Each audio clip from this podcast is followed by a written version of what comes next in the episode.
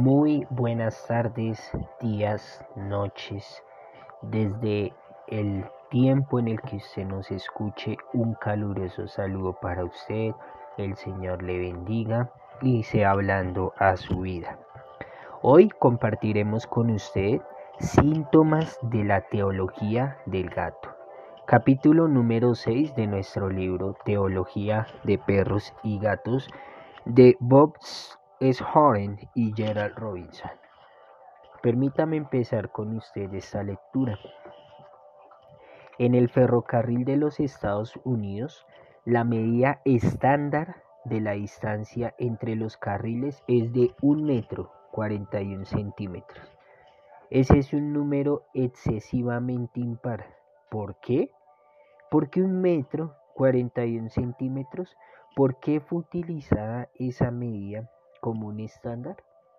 Fue establecida porque esa es la manera en que lo construyeron en Inglaterra. Y fueron los expatriados ingleses quienes construyeron los ferrocarriles de los Estados Unidos. Bien, ahora puede usted preguntar, entonces, ¿por qué los ingleses lo construyeron así? Las primeras líneas del ferrocarril de Inglaterra fueron construidas por la misma gente que hizo los tranvías en el preferrocarril. Y esa es la medida que usaron. ¿Y por qué utilizaron esa medida? La gente que construyó los tranvías usó los mismos patrones, plantillas y herramientas que fueron utilizadas para hacer los vagones los cuales se usan de la misma distancia para las ruedas. Ahora, probablemente usted se estará preguntando, ¿por qué los vagones tienen esa distancia particularmente impar? Bien, si se hubiera usado otra distancia, las ruedas de los vagones se habrían quebrado en alguno de los largos recorridos de la antigua Inglaterra. Desde entonces, esa es la distancia de los carriles y la rueda de los caminos. Entonces usted se pregunta, ¿quién puso los carriles en los caminos?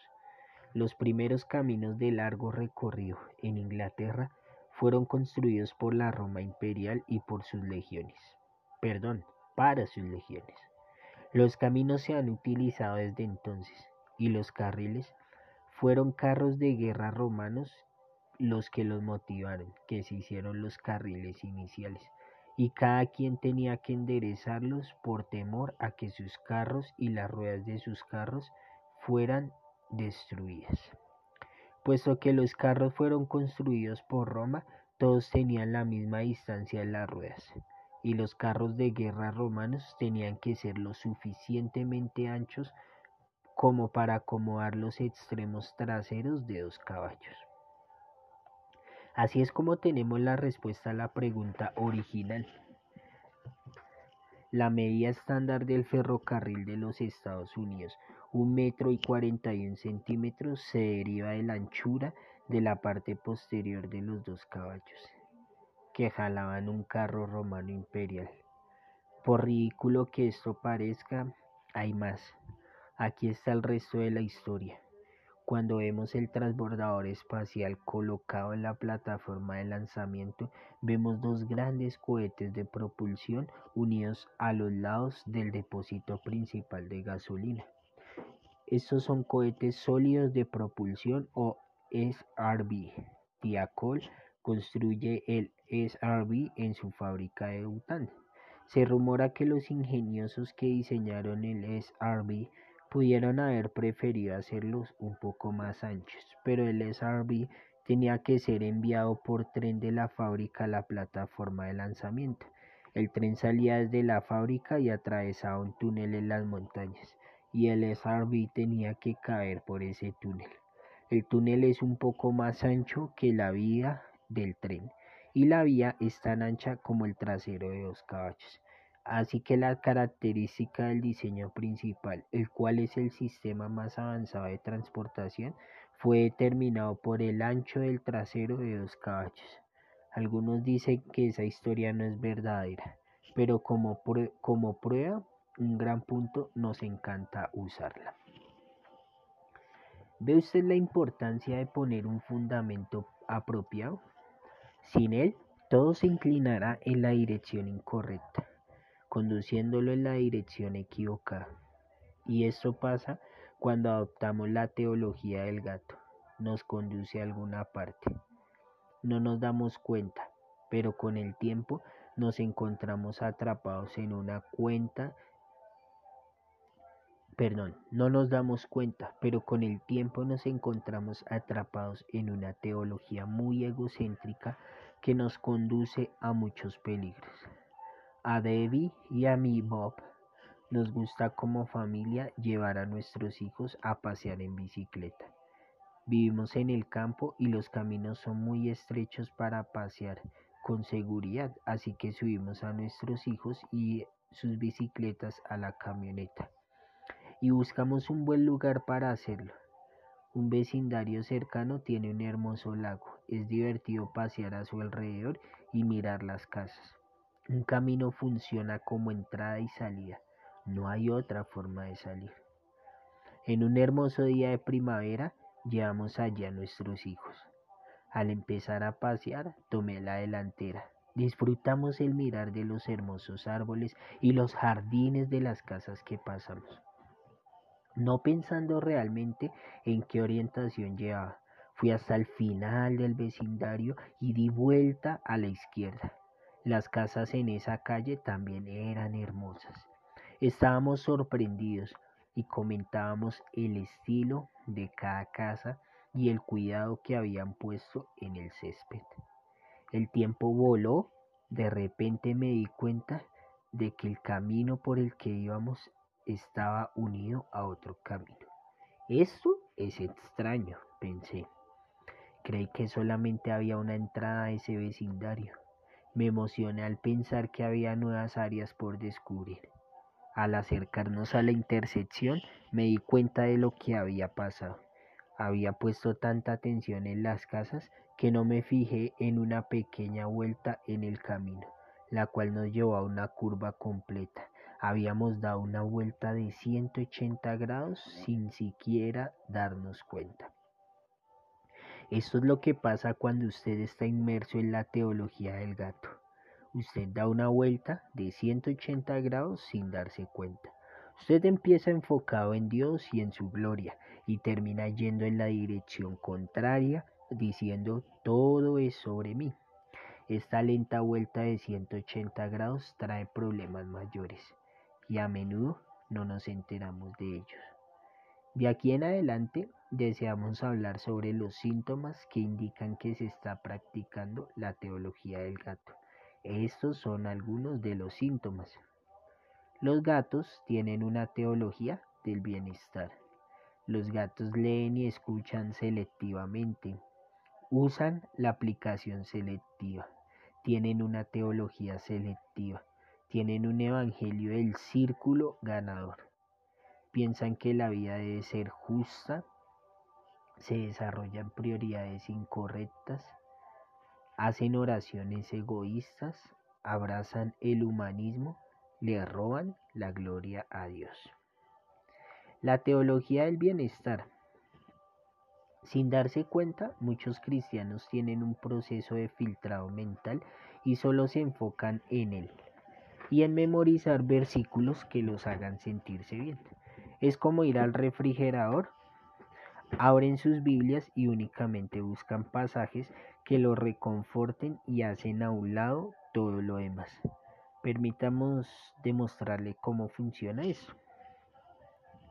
Si usted ve algunos de los versículos favoritos que memorizan los cristianos, descubrirá que estos se encuentran entre las áreas de comodidad y seguridad. A los gatos les gusta memorizar pasajes como el Salmo 103, 11 al 13. Porque como a la altura de los cielos sobre la tierra, engrandeció su misericordia sobre los que le temen. Cuanto está lejos el oriente del occidente, hizo alejar de nosotros nuestras rebeliones. Como el Padre se compadece de los hijos, se compadece Jehová de los que le temen.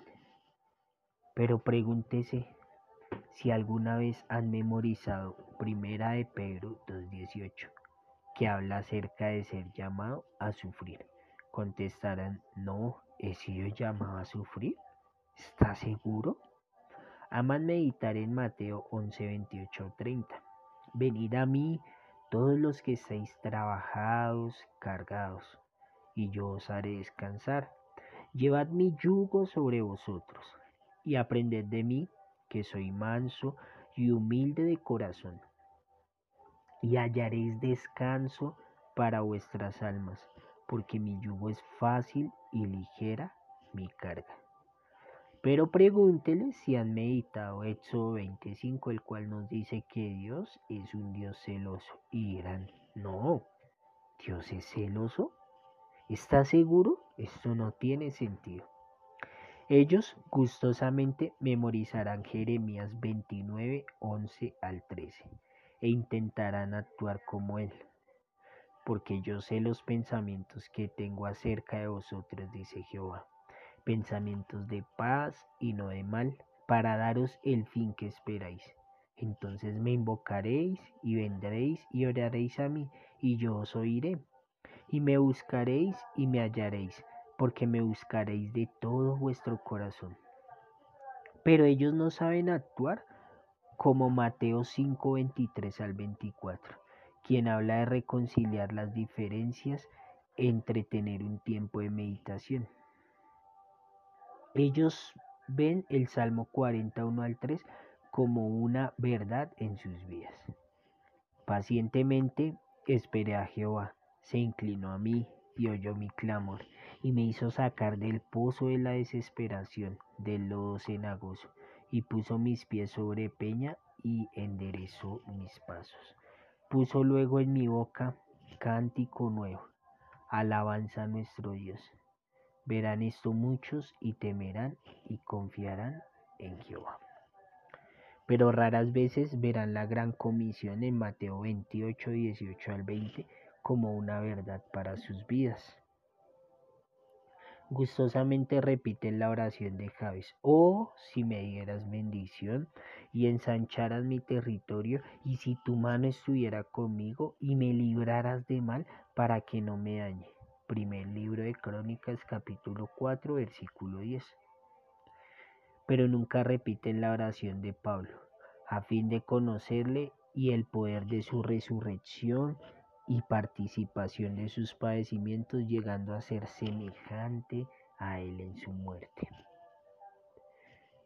¿Por qué no memorizan esos otros versículos? Es simple, no los hacen sentirse bien y la teología del gato es una teología del bienestar, compuesta de versículos que los hacen sentirse bien. Al hacer esto, los gatos comienzan a escuchar selectivamente la enseñanza de Dios, perdiendo de vista la gloria de Dios en todas sus partes. Leer y escuchar en forma selectiva. Tal vez usted esté familiarizado con la frase, Dios te ama y quiere bendecirte. Dios es bueno todo el tiempo. Usted probablemente escuchó esa frase o alguna similar. En la música cristiana creemos que Satanás no le molesta cuando escuchamos esto y lo cantamos o lo recitamos. ¿Por qué? Porque hay algunas piezas perdidas en este mensaje.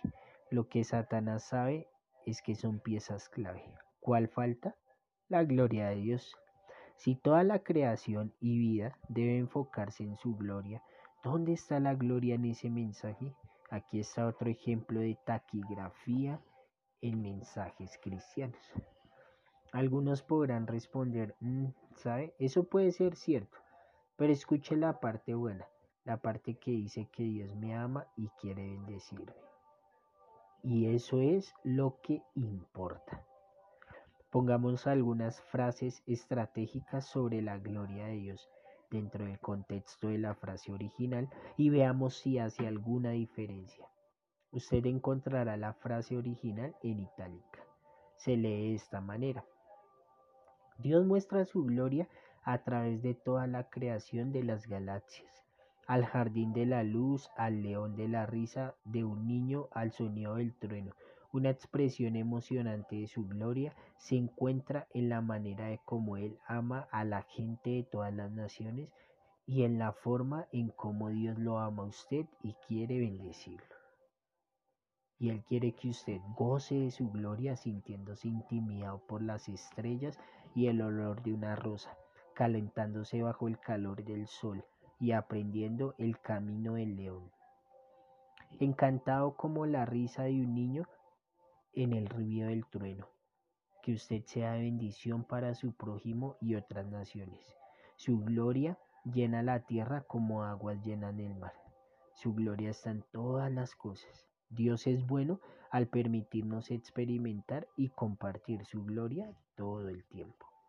¿No suena eso diferente? Aunque las frases originales siguen allí, ahora se ven como una pequeña parte de un gran mensaje, un mensaje de la gloria de Dios. Dios es bueno todo el tiempo, pero Él es bueno al permitirnos ver, saber, acariciar y señalar su gloria. Dios quiere que no nos enfoquemos en su gloria, pero nuestra selectividad viene para escuchar. Quita nuestro enfoque de lo que Dios está haciendo por nosotros. Cuando yo, Bob, estaba hablando en una conferencia en, la, en, en Liberia, acababa de enseñar este principio y al final el maestro de ceremonia se levantó y empezó a corear, Dios es bueno. Y la gente contestaba todo el tiempo, esto se repitió dos o tres veces. Luego el maestro de ceremonias cambió el orden diciendo todo el tiempo y la gente respondió, Dios es bueno.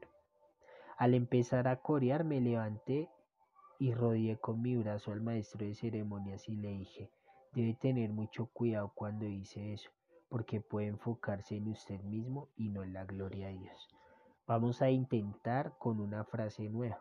Yo diré, Dios es celoso y usted repetirá todo el tiempo. Luego cambiaremos y yo diré todo el tiempo y usted irá para su gloria. Cuando los 250 pastores empiecen a gritar para su gloria, podrá haber un cambio en la multitud. Así se darán cuenta de que todo es sobre Dios. ¿Lo comprendieron? porque cambió algo que era familiar para ellos y los llevó al cambio del enfoque en sus mentes.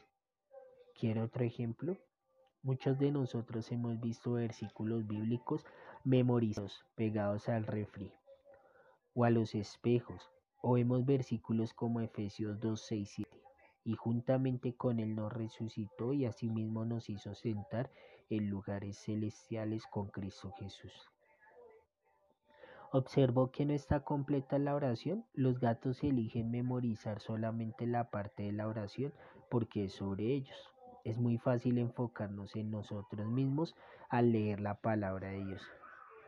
Elegimos versículos que aluden a nosotros, pero no nos tomamos la molestia de memorizar la gente, la parte que no se refiere a nosotros. Ese versículo continúa con las palabras para qué, ¿Se ha preguntado qué viene después? ¿Puso atención a ello? Con la frase ¿para qué? viene la razón de por qué. Dios lo salvó a usted y a mí. Dios dice que hay un propósito en ella y hay una razón del porqué de la salvación. ¿Cuál es? Porque nos salvó. El resto del versículo completa el pensamiento y responde la pregunta para mostrar en los siglos venideros las abundantes riquezas de su gracia en su bondad para con nosotros en Cristo Jesús. Versículo 7. Énfasis agregado. Dios lo salvó y me salvó para mostrar su gloria. Qué pensamiento tan asombroso. Dios debe tener tanta gloria, tanta gracia y misericordia que Él quiso expresarla por toda la eternidad. Él nos creó de modo que pudiera rociar su gloria sobre nosotros por siempre y para siempre. Ahora observe algo en el pasaje. Dios se refiere a cuatro veces a Él mismo con Él, su, su y Cristo Jesús. Cuatro veces hace referencia a Él y solamente en una a nosotros rápidamente. ¿En qué nos enfocamos en este versículo? Nos enfocamos en nosotros y decimos, gloria a Dios.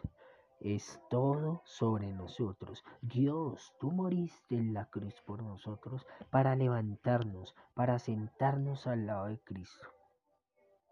Bien, Él lo hizo, pero en el contexto de expresar su misericordia a través de los siglos venideros, nuestra selectividad al escuchar y leer parece filtrar y sacar la parte del plan de Dios, de mostrar su gloria. En lugar de eso, nos enfocamos en la parte que es sobre nosotros. Juan 3.16 es otro ejemplo. ¿Sabía usted que los perros y gatos leen Juan 3.16 de diferente manera? A continuación hay un ejemplo de cómo los perros leen e interpretan Juan 3.16.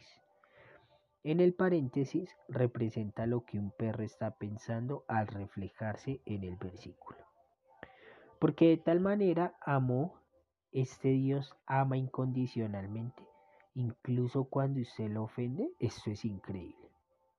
Dios, el alfa y omega, el gran yo soy, el Señor Dios Todopoderoso. Al mundo, paréntesis, ¿por qué nosotros somos pecadores desde que nacemos? Somos impuros, tan egoístas. Nuestros corazones están desesperadamente enfermos. Él está seguro de esto. ¿Qué dio a su hijo unigénito?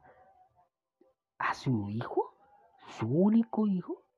todo nuestro castigo sobre Él. Él es el sacrificio, pero si es inocente. Para que todo aquel que en Él cree, quiere decir cualquiera, cualquier hombre, mujer o niño, un hindú, un musulmán, un budista, cualquier persona de una tribu, esto me da tanta esperanza. No se pierda, sino que tenga vida eterna. Él perdona los pecados de cada uno no tenemos que pagar por todas las cosas malas que he hecho. ¿Seremos justos, puros y santos? ¡Wow! Él es tan misericordioso. ¡Wow! Él es maravilloso. Ahora los gatos leen Juan 3:16 también, pero lo leen e interpretan con un énfasis diferente, encerrado en paréntesis. Así es como los gatos leen el versículo. Porque de tal manera amó Dios. Sí, está bien grandioso es sobre Dios, ahora continuamos con esto.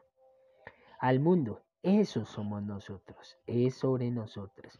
Esto es maravilloso. Dios hizo todo para nosotros, que dio a su Hijo único. Sí, ahora déjeme pensar. Oh sí, celebrar a Cristo, celebrar. No tenemos que repetir eso muchas veces, ¿o sí? para que todo aquel que cree o oye somos nosotros otra vez. Esto es grandioso.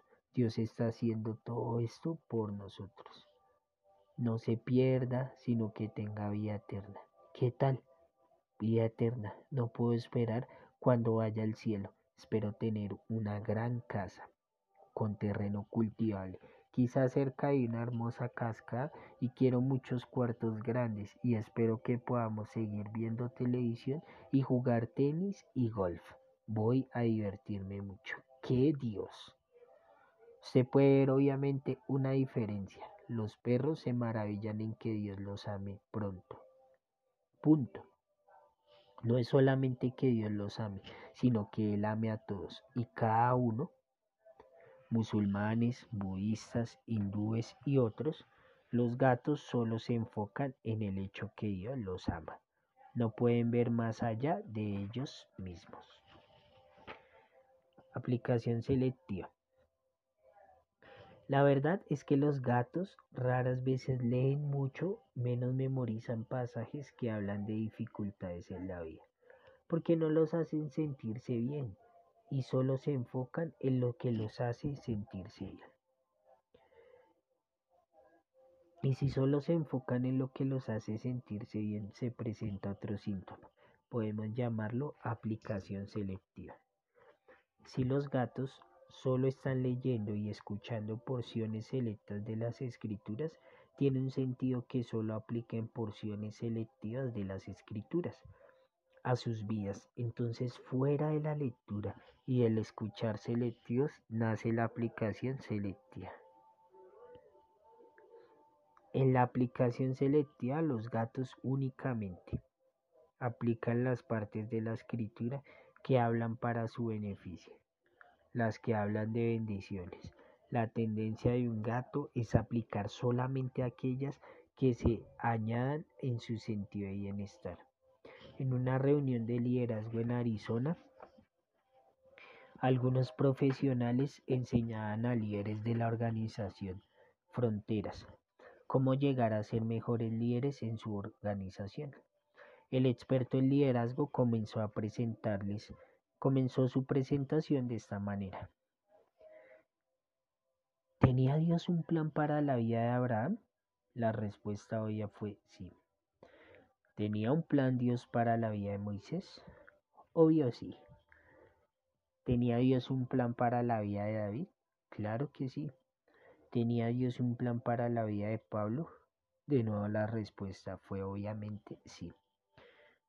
¿Tiene un Dios, ¿tiene Dios un plan para su vida?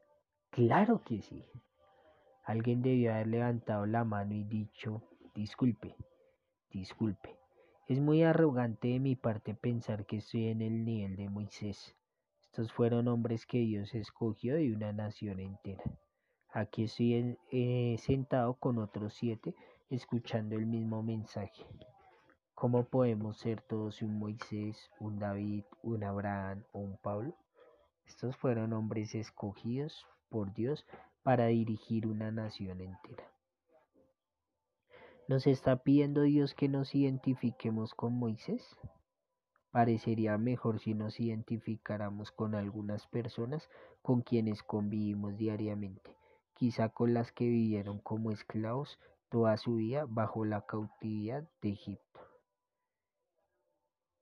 Pensemos sobre esta situación. Diez generaciones vivieron bajo la cautividad de Egipto.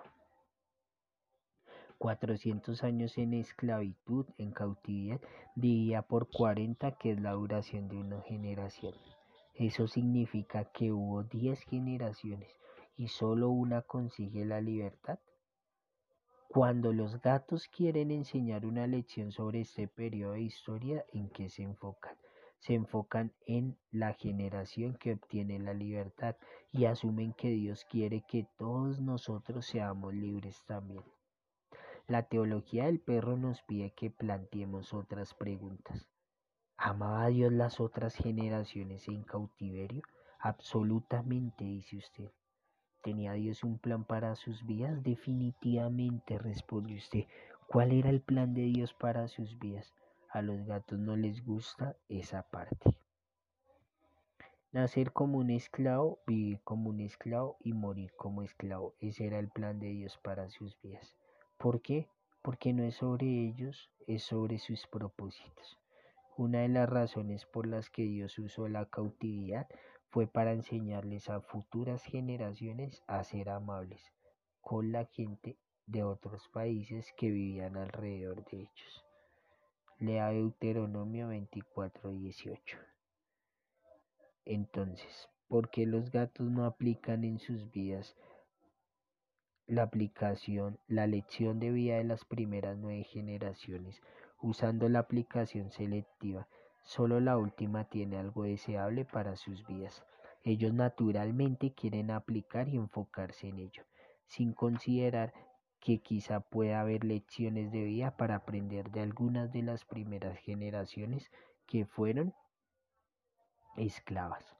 Seamos honestos, ¿cuántas predicaciones o lecciones ha escuchado o enseñado sobre el cautiverio y la libertad de los egipcios?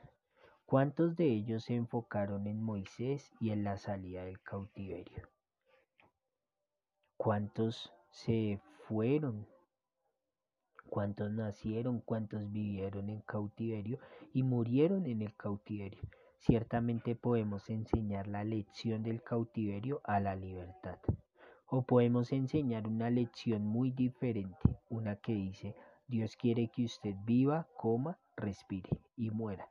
Es un cautiverio para enseñar a las futuras generaciones una lección. Obviamente no será el más grande vendedor, pero es una lección válida y que probablemente necesita ser oída y aceptada. Todo es sobre nosotros. Todo es sobre Dios, no sobre nosotros. No le estamos haciendo a la familia de Dios ningún favor si solamente le estamos preparando para lo bueno para la felicidad y para acontecimientos de bendición en la vida. desastres, crisis, dolor, frustración y más son cada uno parte de vida y a las lecciones no nos preparan para eso. De hecho, algunos gatos enseñan que los cristianos están exentos a estos acontecimientos. Si eso fuera cierto, alguien necesita visitar a los profetas, a los discípulos, a Pablo, a Daniel, a David, a Esteban, a los primeros santos quienes fueron martirizados y a Job para pedirles que se apeguen al programa. Cada lección es incorrecta, pero se trata con descuido, no es correcta, solo incompleta, debido a la aplicación selectiva. Este es el único lugar en la Biblia donde los gatos han usado la aplicación selectiva. Hay muchas historias donde las lecciones que han elegido para enseñar son positivas con todo. Hay otras lecciones que aprender del mismo pasaje. Por ejemplo, ¿por qué no enseñamos lecciones como las siguientes? Sus hermanos van a venderle como esclavo, de modo que Dios puede usarle en tierra extranjera. Lección de José. Dios tal vez quiera que usted se case con una persona de otra cultura para que así pueda crear un vínculo con su suegra y demostrarle la bondad. Después de todo es después de que su esposo muera. Esta es la historia de Ruth. Usted debe ser un profeta en la iglesia. Estará encarcelado y no verá fruto en muchos de sus años de ministerio. La historia de Jeremías. Dios tal vez quiera que nuestro país sea invadido y devastado para que el Evangelio sea esparcido fuera de él, la dispersión. Dios tal vez quiere que usted sea lanzado a un horno de fuego para mostrar su poder. La historia de Sadrach, Mesach y Abednego. Dios tal vez quiera que usted sea apedreado hasta morir. La historia de Esteban. Dios tal vez quiere que usted sea sacado de su casa a la fuerza y que llegue a ser un líder en otro país y luego ser traicionado y echado al foso de los leones. La historia de Daniel. Dios tal vez quiere que haya una hambruna en su tierra de modo que usted pueda salir de allí e ir a otro país y compartir su fe. Primer viaje misionero de Abraham a Egipto. Génesis 12:10. Dios tal vez quiera que usted sea llevado cautivo para alcanzar otra, otra gente. La joven en, segunda, en segundo de Reyes capítulo 5. Dios tal vez lo apruebe, lo pruebe quitándole todos sus bienes, permitiendo que sus hijos mueran e infligiéndole con dolor severo. La historia de Job.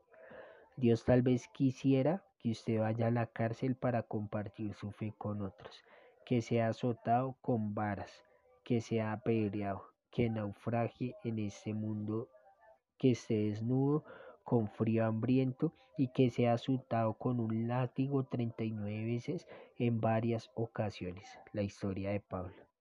¿Por qué no enseñamos frecuentemente estas lecciones? Francamente no venden bien. Si no venden bien, entonces por supuesto bajará la asistencia a la iglesia. Con poca asistencia disminuirá el ingreso económico y con poco dinero no puede hacer más para el reino de Dios. El resultado final es que la teología del gato es incompleta y ocasionalmente rotundamente negativa. Si usted es honesto, se dará cuenta que la teología del gato se está extendiendo, está proliferando en nuestras iglesias como un silencioso y mortal cáncer. De hecho, sí significa complacer a las masas. Los teólogos del gato irán tan lejos hasta cambiar su teología. Y es aquí donde el siguiente síntoma aparece, la teología selectiva. Teología selectiva. Usando la teología selectiva, los gatos justifican esos pasajes o situaciones difíciles, interpretando las escrituras de la manera que quieren. Recuerde, este tipo de racionamientos está basado en la premisa de que todo es sobre nosotros. Por ejemplo, tomemos el tema del divorcio. Quizá usted ha escuchado a un ser querido, a una madre, o tal vez mientras trata de consolar a su hijo, quien está enfrentando un posible divorcio. Mira, no está funcionando y estás experimentando un profundo dolor emocional. Dios quiere que seas feliz, dice ella. Aunque no es lo mejor, ve y divórciate. Solo hazlo. Dios no quiere que sufras de esta manera. No hay allí ni una palabra sobre la voluntad de Dios o de su gloria. Es sobre la felicidad de la persona. ¿Quiere Dios que la gente sea feliz? Sí, Dios quiere que seamos felices, pero Él quiere que seamos felices en Él a través de nuestra obediencia. Dios no va a justificar el pecado solo por hacer feliz a alguien. Es nuestra felicidad en Él lo que importa, no simplemente nuestra felicidad. Otros temas difíciles encajan aquí. Veamos el tema de la homosexualidad. Algunos podrán decir, esa es la manera en que Dios me hizo. Si Dios me hizo así, creo que está bien. Después de todo, voy a serle fiel a mi compañero. ¿Y qué daño se está haciendo de todos modos? Con una teología centrada en la gente, la respuesta es ninguno. Pero si su enfoque está en la gloria de Dios, no estaría recibiendo solamente una respuesta diferente, sino que también estaría haciendo diferentes tipos de preguntas. Dios es claro, Él no aprueba la homosexualidad. Esa no es la forma en que Dios diseñó a la humanidad para que funcionara. Incluso Dios no está dañando a nadie. Y si a Dios no le agrada, no debe hacerse. No se trata de lo que nos gusta o queremos, Debemos recordar que todo aquí es para su agrado, no para el nuestro. Si no le agrada a Dios, no lo haga, no importa cuán políticamente correcto parezca. Estos temas se mueven de micro a pequeños temas en nuestra teología, a macro, grandes temas, con cosas como la teología de la aniquilación. La teología de la aniquilación declara que después de cierto periodo de tiempo Dios simplemente aniquila a aquellos que están en el infierno. Él es un Dios de amor y no quiere que sufran por mucho tiempo. El pensamiento detrás de esto es, sé que he pecado, pero, mi pecado no es tan grande, porque, porque alguien tendría que pagar una pena eterna por un pecado finito. El pecado temporal no puede ser digno de pena infinita. Si voy al infierno, debería pagar por cierta cantidad de pecado y luego probablemente Dios me destruya y deje de existir. Observe la teología de la aniquilación. Se enfoca en la gente, el deleite de un gato teólogo. Esta trata de encontrar una solución aceptable, una que no nos incomoda y que contesta la gran pregunta de lo que pasa con los pecadores que están sufriendo eternamente después de morir. La teología de la aniquilación no proviene de lo que Dios dijo, sino de la teología del gato. Los gatos terminan diciendo algo diferente a lo que Dios dijo. En lo que los gatos han fallado es en darse cuenta que no se trata de los años de pecado que han cometido a lo largo de su vida, se trata de un Dios eterno, quien es infinitamente glorioso y esa gloria ha sido rechazada. Puesto que la gloria que han ofendido es infinita, su pena será también infinita. Los perros se enfocan en un Dios eterno con infinita gloria los gatos en la gente y en el pecado que han cometido. La teología del gato puede presentar otros ejemplos de pensamiento erróneo que van más allá de la palabra de Dios. Veamos el universalismo. El universalismo pregunta, ¿cómo podría un Dios amoroso enviar a alguien al infierno? No debería si es un Dios de amor, por lo tanto todos irán al cielo. Si esto es verdad, entonces no hay necesidad real para las misiones. La gente irá al cielo de cualquier manera. Si todo es sobre la gente, Dios permitirá que todos vayan al cielo. Seguramente Dios no desearía o permitiría que una persona sufriera. Recuerde que es sobre la gente. Los gatos pasan por alto el sentido de justicia de Dios.